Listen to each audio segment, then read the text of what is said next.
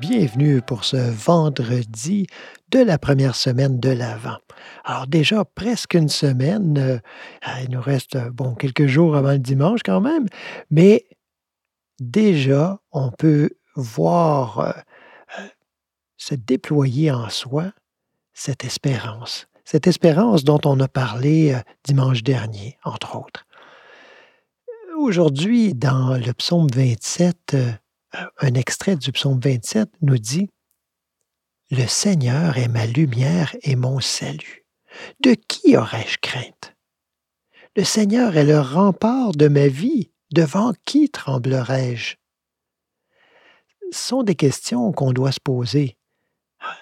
Vous allez vous en rendre compte au fil euh, des jours et des semaines euh, de l'Avent. Ce que je souhaite amener, c'est beaucoup des questions qu'on se questionne. Je ne suis pas là pour euh, vous amener des réponses toutes faites. Parce que des réponses toutes faites, on en a à journée longue. ça fait un peu gérant d'estrade, je trouve. Alors, moi, je trouve ça intéressant qu'on se questionne. Parce que le questionnement nous amène à la méditation. Une méditation discursive, hein, analytique, mais qui nous amène à l'écoute, l'écoute de ce qui se passe à l'intérieur.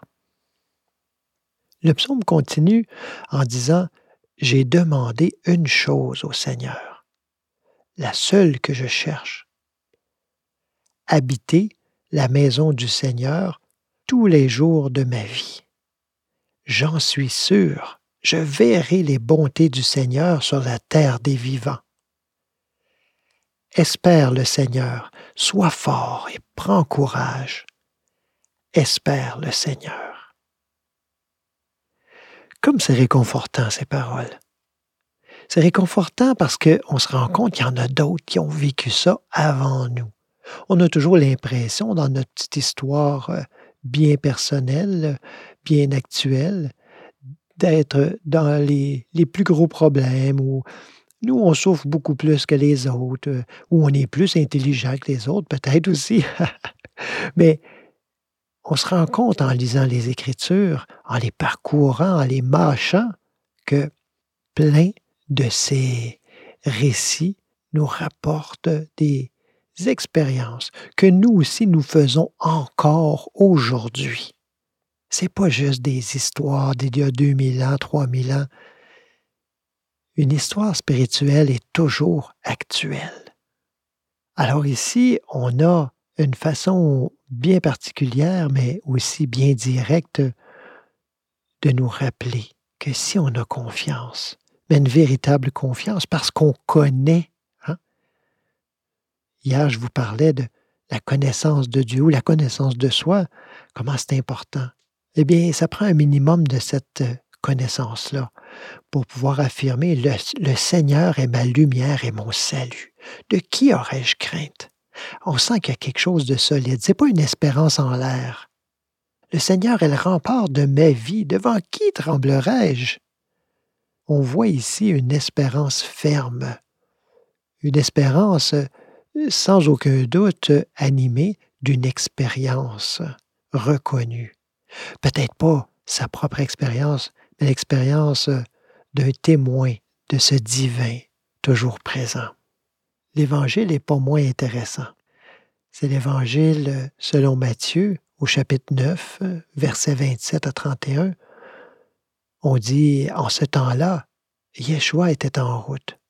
Deux aveugles le suivirent en criant Prends pitié de nous, fils de David. Quand il fut entré dans la maison, les aveugles s'approchèrent de lui.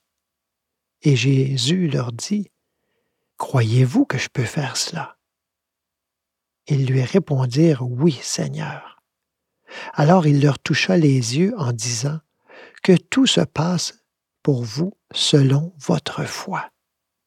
L'importance de cette reconnaissance du divin présent, mais aussi l'importance d'être clair d'être au clair intérieurement.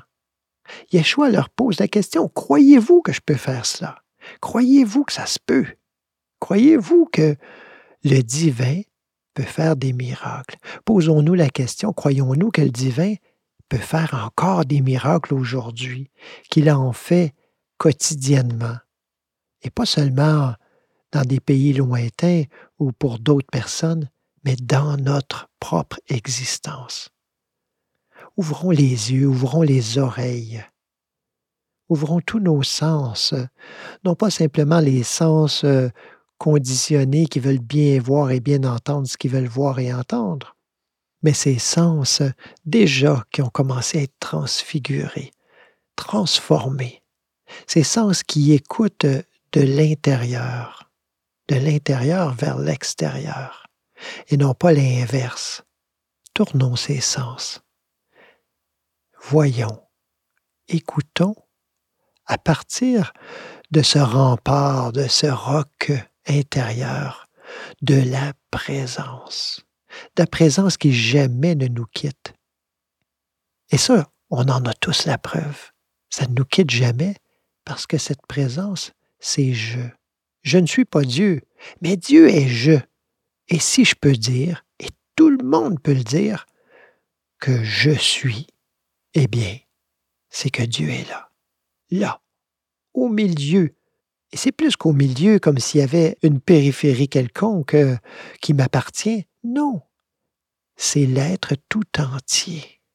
L'être tout entier que je suis est Dieu, ou comme on aime le dire euh, dans un langage plus traditionnel, appartient à Dieu, peu importe comment on le dit. Mais réalisons que nous ne nous appartenons pas. Et dans cette réalisation, on peut plus facilement arriver à dire oui, je le crois. Certain que je le crois que ça peut se faire, que les choses peuvent se transformer, parce que c'est toi, Seigneur, au milieu de moi, qui agis, qui est l'agissant, qui est l'unique force.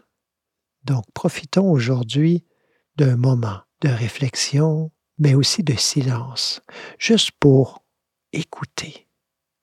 Et pourquoi pas ouvrir les yeux aussi en méditant pour voir aussi, voir de l'intérieur, voir avec ses yeux, hein, avec ses yeux à lui. Bonne méditation et à bientôt.